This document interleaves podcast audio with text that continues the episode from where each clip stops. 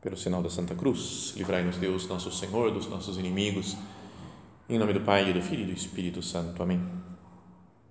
Meu Senhor e meu Deus, creio firmemente que estás aqui, que me vês, que me ouves. Adoro-te com profunda reverência. Peço-te perdão dos meus pecados e graça para fazer com fruto este tempo de oração minha Mãe Imaculada, São José, meu Pai e Senhor, meu anjo da guarda, intercedei por mim.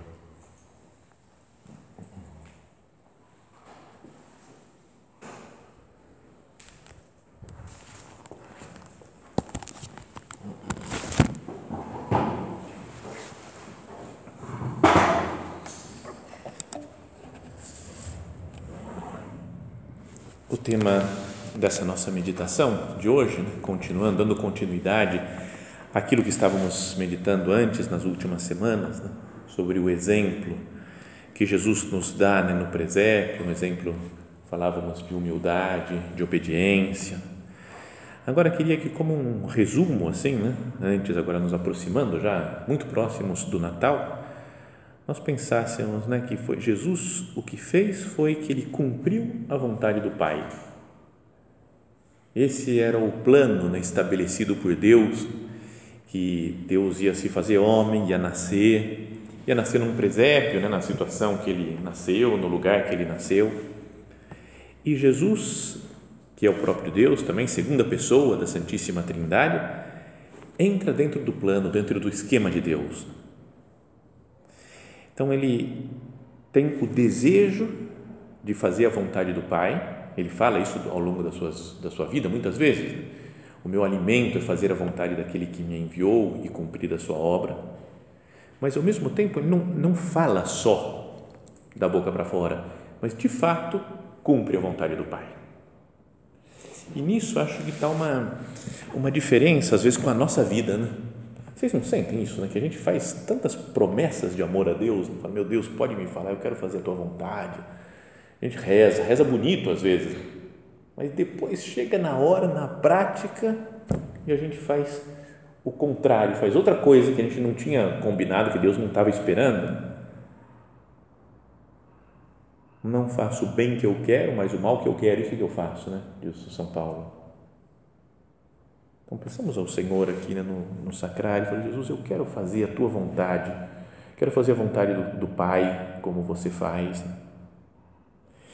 E assim fala o nosso Padre em uma nessa meditação né, que estamos considerando né, o triunfo de Cristo na humildade.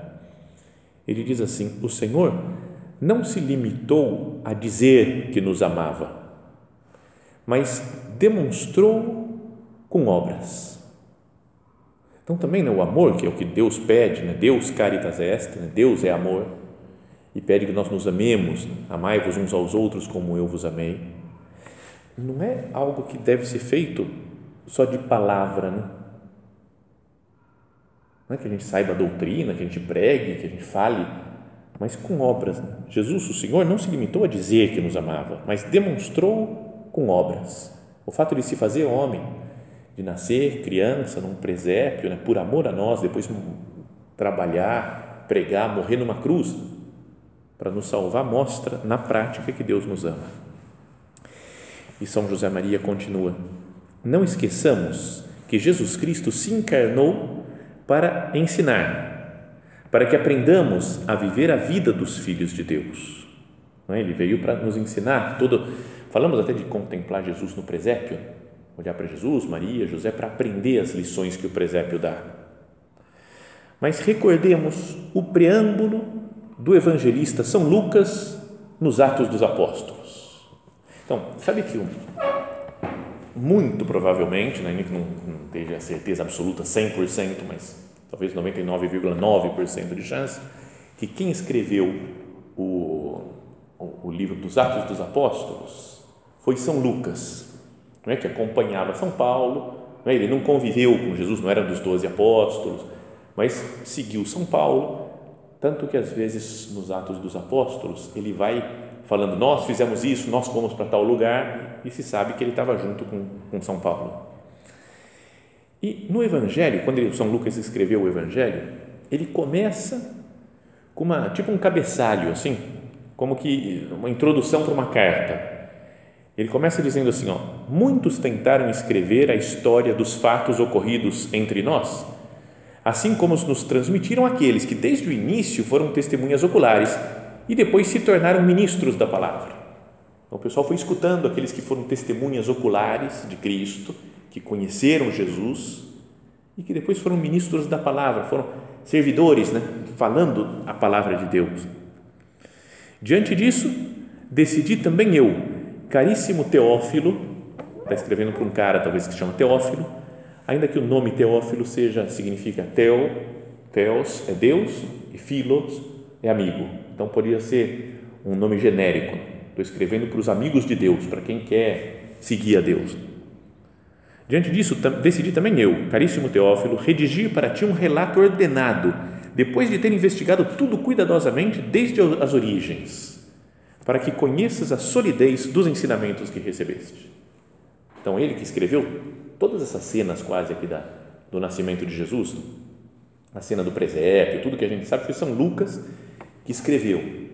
E ele falou, e foi depois de ter estudado muito, ter pesquisado, ter perguntado, depois de ter investigado tudo cuidadosamente, desde as origens, né? Tem, talvez, com, talvez conversado com Nossa Senhora. Então, daí ele escreveu o livro inteiro do, do, do Evangelho de São Lucas, né? tá? até a, a morte, ressurreição, ascensão do Senhor. E daí o livro dos Atos dos Apóstolos começa assim: no meu primeiro livro, ó Teófilo, então você fala, cara, é o mesmo cara, deve ser. Né? Fala o mesmo cara, o mesmo Teófilo de novo, falando do primeiro livro, que era os Atos dos Apóstolos, que era, que, perdão, que era o Evangelho de São Lucas. Ele fala: no meu primeiro livro, ó Teófilo, tratei de tudo que Jesus fez e ensinou. Desde o começo até o dia em que foi elevado aos céus, depois de ter dado instruções pelo Espírito Santo, etc. E aí ele fala, então agora eu vou contar como é que continua a história com os primeiros cristãos. Então, mas isso daqui o que fala que Jesus começou a fazer e a ensinar. Então, o nosso padre cita isso daqui, ó, falando assim, ó, recordemos o preâmbulo do evangelista São Lucas nos Atos dos Apóstolos. E aí cita em latim, esse texto como era mais usado antigamente, né? o pessoal falava mais em latim. Primum quidem sermonem fece de omnibus o Teófile que cepit Jesus facere et docere. Facere et docere. Fazer e ensinar. Falei de tudo que de mais notável Jesus fez e pregou. Veio ensinar, fala o nosso Padre, mas fazendo. Está vendo? Jesus não é um teórico, só teoria. Deixa eu dar uma teoria aqui sobre como é o amor de Deus. Ele demonstra na prática. Quando eu fiz física, estudei física, momento de sei lá da minha vida por que, que eu fui fazer física. Mas tinha uma rixa de vez em quando entre os físicos teóricos e os físicos práticos, né? o físico de laboratório, né? experimental. Então, uns ficavam na teoria e outros colocavam a mão na massa, né? de mexer em laboratório. Uns falam, não tem nada a ver ficar mexendo nessas coisas laboratório, parece engenheiro. Não, o negócio é teorias da física e etc. Então, Jesus, ele era as duas coisas, tipo físico teórico e físico prático, né? físico experimental. Mas da vida espiritual, ele pregava, mas punha a mão na massa também. Jesus cepit começou a facere et docere. Veio ensinar, mas fazendo. Veio ensinar, mas sendo modelo, sendo mestre e o exemplo com a sua conduta. Então, tudo que Jesus fez, cada minuto da sua vida, é como que uma explicação teórica e prática de como deve ser a vida de santidade, de como se deve cumprir a vontade de Deus. Então, tudo que a gente olha no Evangelho, tudo que a gente vê de Jesus no sacrário, tudo que a gente contempla no presépio, tudo isso é, é lição de nosso Senhor, mas lição teórica e prática porque ele fala e faz. Cepit Jesus, facere et docere. Começou a fazer e a ensinar. Tem um outro momento né, da vida de Jesus, que é aquela cena super conhecida né, do lava-pés. Na última ceia, né, quando ele estava prestes a entregar a sua vida, ele se levanta, lembra? Pega uma bacia, pega uma toalha e vai lavando os pés dos apóstolos. E depois de ter terminado de lavar, ele se senta e fala: Entendeis o que eu vos fiz? Vocês entenderam esse gesto? Então deve ter sido difícil para entender. Ele era, ele era o mestre né? e lavou os pés, que era o serviço dos servos, dos escravos. Então ele fala: Vós me chamais mestre e senhor, e de fato eu sou mestre e senhor. Então, se eu, que sou o vosso senhor e mestre, vos lavei os pés, vós também deveis lavar os pés uns aos outros. Eu vos dei o exemplo para que assim como eu fiz, façais vós também. Então pensa nessa frase né, de Jesus, eu vos dei o exemplo. Só essa frase para tudo. Né? Então Jesus lá no presépio, ele está falando também, né? Eu vos dei o exemplo. Então, se a gente está muito apegado às coisas, né? coisas materiais, a querer fazer a própria vontade, a que as coisas sejam do nosso esquema, do nosso jeito. Aí olha para Jesus lá no presépio, imagina como que o menininho, Jesus pequenininho lá falando, eu vos dei o exemplo. É assim que é para ser. O modo certo de agir é como Jesus fez, que cumpriu em tudo a vontade do Pai. Então pensemos na nossa vida, né? Fala, Senhor, quantas vezes eu eu esqueço do seu exemplo Quantas vezes eu não te olho, Jesus? Mesmo olhando o presépio, eu acho uma cena bonitinha, né? legal, bonito, né? tem as figurinhas lá, camelo, burro, uma vaquinha, os pastores, ovelha, um musgo, acho bonitinho, mas isso muda a minha vida? Me transforma nas minhas ações também? Jesus fala, cepit facere et docere começou a fazer e a ensinar. Que a gente não, não tenha só a teoria, só um conhecimento que é importante, é preciso ensinar também, conhecer a doutrina da igreja, né? as palavras de Jesus Cristo, mas isso deveria transformar minha vida. Então, quando nós pensamos né, no nosso relacionamento com Deus, deveríamos pensar nesse aspecto também, né, que eu devo, na prática, fazer a vontade de Deus. Não só me sentir bem com a vontade de Deus, não só concordar com a vontade de Deus. É, sei lá, Deus fala que dá para se santificar no trabalho, como é o espírito da obra. E a gente fala, meu Deus, é verdade, que beleza. Santidade no mundo chamado universal para todos no trabalho. Que beleza. E prego até para os outros e falo, mas depois não trabalha, fica enrolando, não sei o quê. Beleza, é importante a parte da teoria, de explicar as coisas, mas a prática na minha vida demonstra mesmo que eu entendi, que eu transformei na minha vida aquilo. A minha meditação do Natal, de Jesus no presépio e de todos os fatos, os acontecimentos, as palavras da sua vida, elas de fato mudam a minha existência? Tem mudado, pelo menos?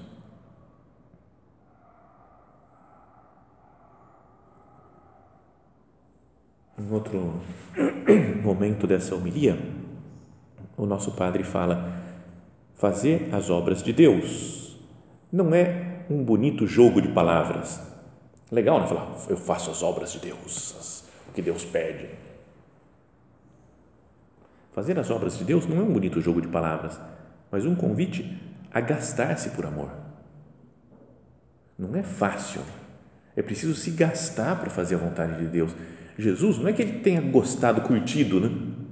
Nascer num presépio, ser colocado numa manjedoura. José e Maria também,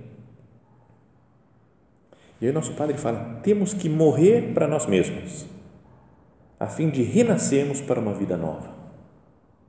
Então, o cristianismo tem isso daqui mesmo de, de morte e ressurreição.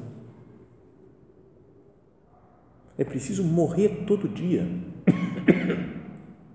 Esses dias, um amigo meu, não digo quem é, porque senão vocês vão brigar com o cara, mas ele é casado, tem filhos, tudo, e falou: Eu estou entendendo melhor esse negócio do casamento e aquilo que Jesus falou, não, que São Paulo falou, perdão, que a união entre marido e mulher é como que uma imagem da união entre Cristo e a igreja.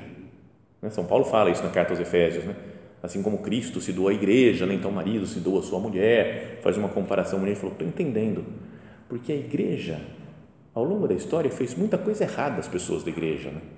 então a mulher faz um monte de coisa errada, e Jesus tem que morrer por ela todos os dias, eu morro pela minha esposa todos os dias, e ela faz muita coisa errada, cara, não fala isso em voz alta, você, você vai apanhar, mas aqui, então, essa ideia de Cristo morrer, ele morre e ressuscita. O cristianismo, assim, na vida de todo mundo, não só os homens, os homens, as mulheres, todos que são cristãos, tem que passar por essa morte e ressurreição. Para fazer a vontade de Deus. Temos que morrer para nós mesmos, a fim de renascermos para uma vida nova. Então, eu estou disposto a morrer né, para as minhas, as minhas ideias, meus gostos, minhas, meus interesses, colocando, não é que eu tenho que fazer tudo que eu não gosto, né? mas tem que colocar em primeiro lugar a vontade de Deus. Já falei também de um amigo que queria fazer música na faculdade, parece.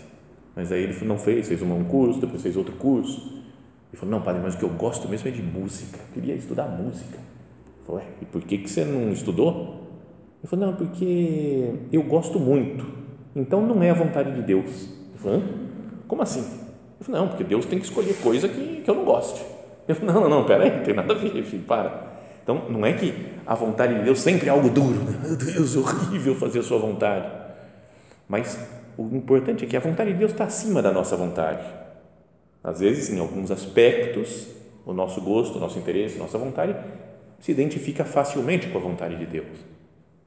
Em outros, não. E nesses momentos é preciso, temos que morrer para nós mesmos, a fim de renascermos para uma vida nova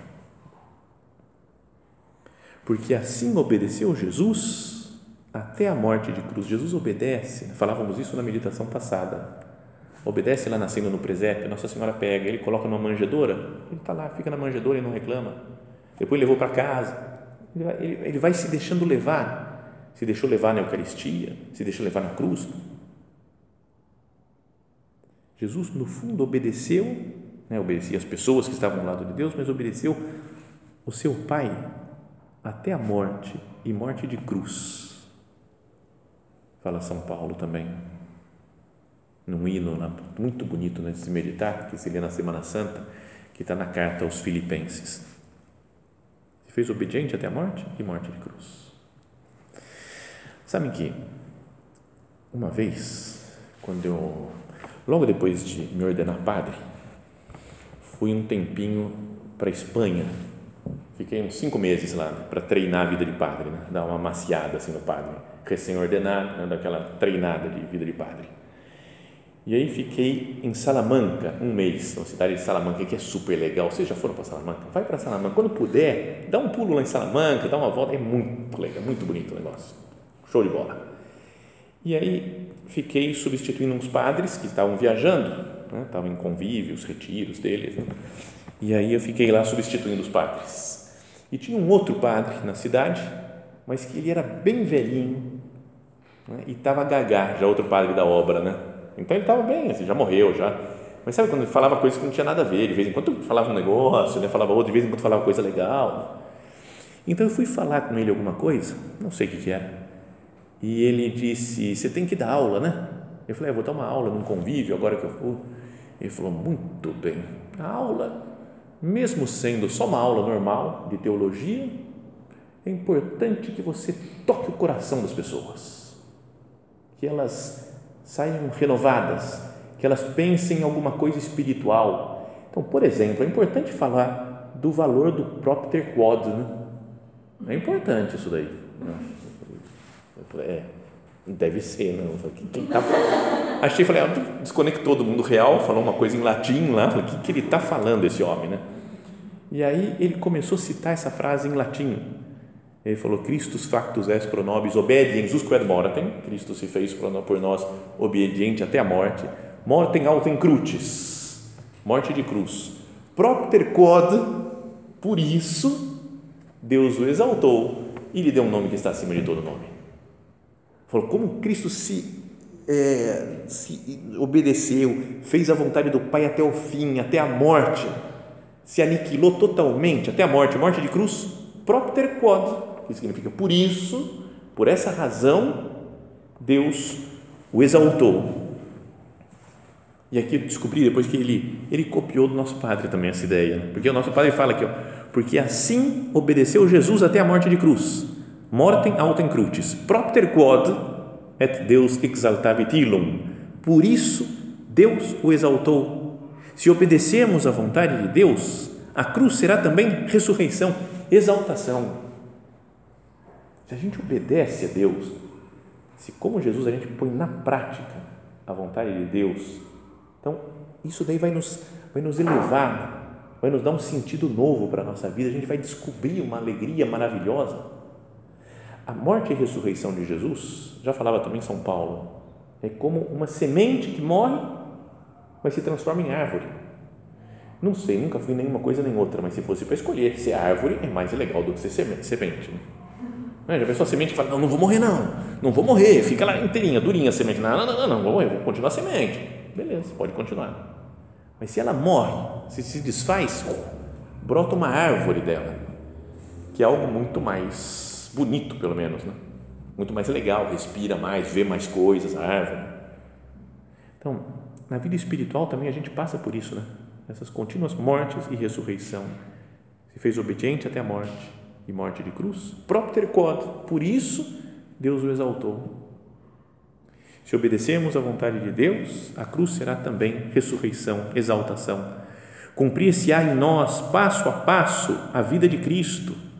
Poder-se-á afirmar que vivemos procurando ser bons filhos de Deus que passamos fazendo bem, apesar da nossa fraqueza e dos nossos erros pessoais, por mais numerosos que tenham sido, por mais que a gente tenha pecado, que a gente tenha feito coisa errada, se a gente hoje fala, Senhor, eu quero recomeçar, eu quero fazer a vontade do Pai, como você faz, Jesus, sempre.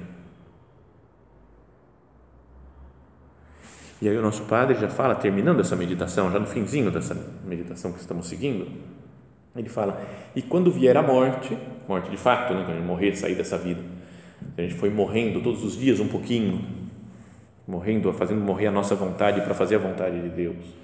Falei: quando vier a morte, que virá inexoravelmente, esperá-la-emos com júbilo, com alegria. Já pensou a gente conseguir chegar num nível que você fala: se tiver que morrer, morra. Eu tô, eu tô esperançoso de encontrar Deus no céu esse Jesus que eu contemplo no presépio agora, vou abraçá-lo no céu. Esperá-la-emos com júbilo, como tenho visto que o souberam fazer tantas pessoas santas no meio da sua existência diária, com alegria, porque se imitarmos Cristo em fazer o bem, em obedecer, em levar a cruz, apesar das nossas misérias, ressuscitaremos como Cristo.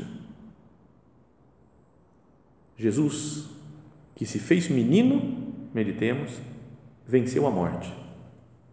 Então, o nosso Padre usa essa a imagem do presépio e fala: esse Jesus, que nasceu menino, frágil, indefeso, que precisava né, de Nossa Senhora, de São José para cuidar dele,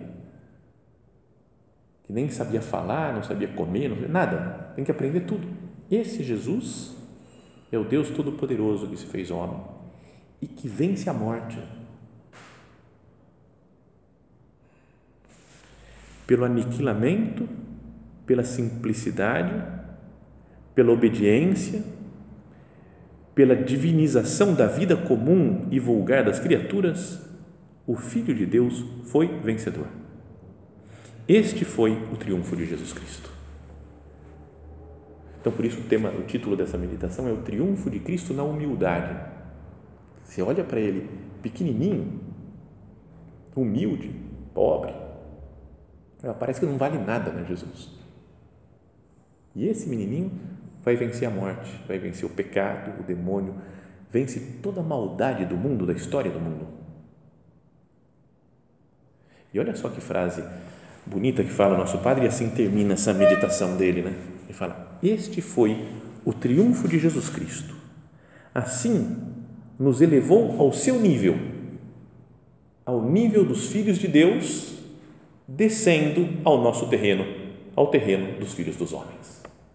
Não é bonito isso daí? Ele fala: Deus se fez como a gente, como os homens, desceu no nosso nível, se fez como nós, nasceu pobre, humilde, morreu por nós, nos transformou, né, nos santificou com a sua morte e ressurreição, para que nós subíssemos ao nível dele. Deus se fez homem para que nós nos divinizássemos, nos desse a graça, para que pudéssemos viver como filhos de Deus, né, ser participantes da natureza divina, ser filhos do Pai. Então, isso nos deveria ensinar a contemplação de Jesus no presépio Imagina, vamos imaginar assim, a Nossa Senhora e São José olhando para Jesus, logo que ele acabou de nascer, e colocaram na manjedoura. Imagina o que, passaria pela cabeça deles. Imagina, estamos lá, São José, Nossa Senhora e nós, olhando lá para Jesus na manjedoura. E aí São José falou, é Deus que está aí. Ele fala, cara, que louco. Não, não ia pensar isso. Ele falou, esse menininho é Deus. Só que ele veio para a terra, veio ao nosso nível para salvar a gente, para nos perdoar dos pecados e nos levar até o céu. Então, isso é que nós deveríamos pensar sempre que a gente olhasse para um presépio. Quando Jesus fala aquele que se humilhar será exaltado. Jesus se humilhou e foi exaltado nós olhamos para Jesus e entramos no mundo dele, não ficamos só numa, numa admiração, numa contemplação, mas falando, eu também quero, Senhor, me humilhar, descer, assim, não ter orgulho, acabar com o meu orgulho, para ser divinizado pela Sua graça. Então nossa vida se transforma. Procuremos nesses dias, agora preparando já para o Natal, que faltam 24 horas praticamente né, para chegarmos no Natal, que nós nos sintamos né, muito acompanhados por Nossa Senhora, por São José para contemplarmos juntos Jesus e para aprender dele. Esse Jesus que cepit facere et docere, fazer e ensinar, que nós aprendamos as lições dele e que nós a coloquemos em prática.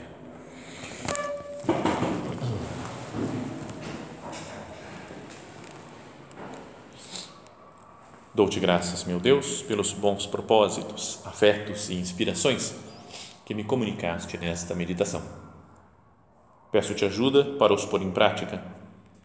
Minha Mãe Imaculada, São José, meu Pai e Senhor, meu anjo da guarda, intercedei por mim.